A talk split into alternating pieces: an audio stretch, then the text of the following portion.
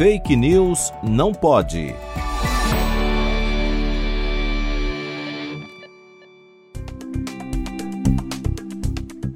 Com certeza você já ouviu falar sobre fake news, mas o que são exatamente? Fake news são notícias manipuladas, criadas com base em um conteúdo inventado ou sem contexto, para fazer com que o público acredite que são verdadeiras.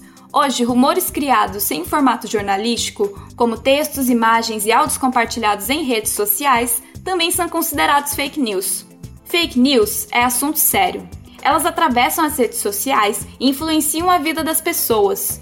Fake news podem causar mudanças políticas e distorcer a imagem de uma pessoa, marca ou instituição. Por isso, hoje, veremos algumas dicas para se prevenir e combater as fake news.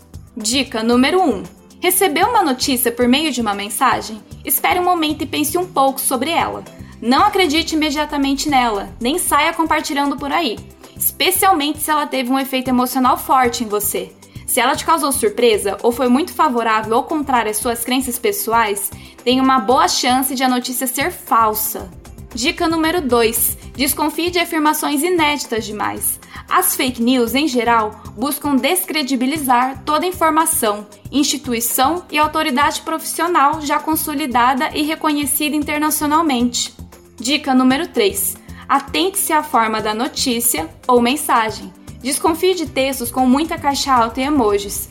Texto com palavras em caixa alta tem o objetivo de chamar a atenção e dar um senso de urgência ao leitor. Já os emojis buscam despertar emoções no leitor. Dica número 4: verifique o contexto e a data nos quais a notícia foi compartilhada. Algumas fake news divulgam informações verdadeiras do passado como se fossem acontecimentos atuais. Dica número 5: confira a fonte e pesquise se a informação é verdadeira. Há diversas formas de se fazer isso. Você pode pesquisar palavras-chave da mensagem no Google ou utilizar o João Fake News, um contato de WhatsApp, para te auxiliar no próprio aplicativo a encontrar informações checadas sobre o tema.